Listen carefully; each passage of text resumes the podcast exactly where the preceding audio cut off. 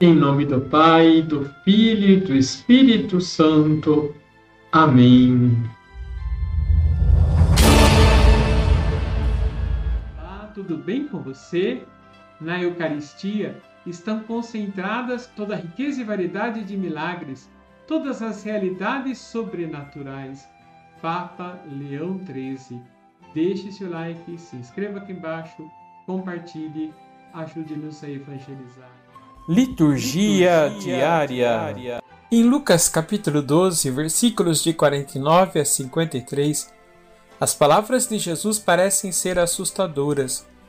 Eu vim para lançar fogo sobre a terra, e como gostaria que já estivesse aceso. O fogo no Antigo Testamento simboliza a poderosa presença de Deus.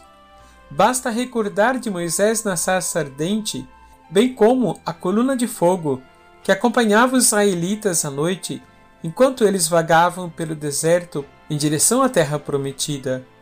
No Novo Testamento encontramos o maravilhoso texto de Pentecostes, o Espírito Santo que desceu sobre os discípulos.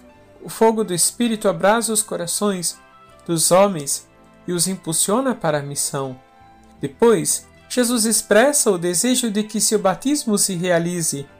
Devo receber um batismo e como estou ansioso para que isso se cumpra. Batismo aqui significa o seu terrível sofrimento e morte de cruz, através do qual seremos salvos. Aliás, o ritual do batismo nos recorda isso.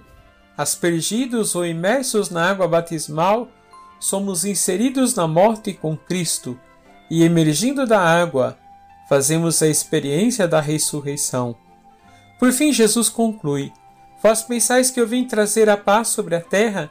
Pois daqui em diante, numa família de cinco pessoas, três ficarão divididas contra duas, e duas contra três. Ficarão divididos o pai contra o filho, o filho contra o pai, a mãe contra a filha, e a filha contra a mãe, a sogra contra a nora, e a nora contra a sogra. Os discípulos seriam arrastados diante dos governadores e seriam espancados e presos, e até mesmo condenados à morte. E ao fazer isso, as pessoas achavam que estavam fazendo um bem e não mal. Se pensarmos assim, veremos que de fato Jesus não estaria trazendo a paz. E na época que este evangelho foi escrito, a perseguição aos cristãos já era muito grande e se tornaria ainda mais forte. Devem ter sido experiências muito dolorosas que ninguém gostaria de passar. Jesus tinha avisado que aqueles que o queriam segui-lo deveriam estar prontos, se necessário, para deixar a casa e a família e entrar uma nova família de irmãos e irmãs. Seguir o caminho da verdade e do amor, da liberdade e da justiça, vai sempre despertar a hostilidade de quem se sente ameaçado pelo bem. Vamos rezar? Vamos. Senhor, trouxeste-nos a paz, que ninguém pode nos roubar, porque ela se manifesta na grandeza do vosso amor e misericórdia. Vos pedimos a graça e a alegria de testemunhar o vosso nome e o vosso poder, mesmo que por causa disso nos persigam ou queiram tirar nossas vidas.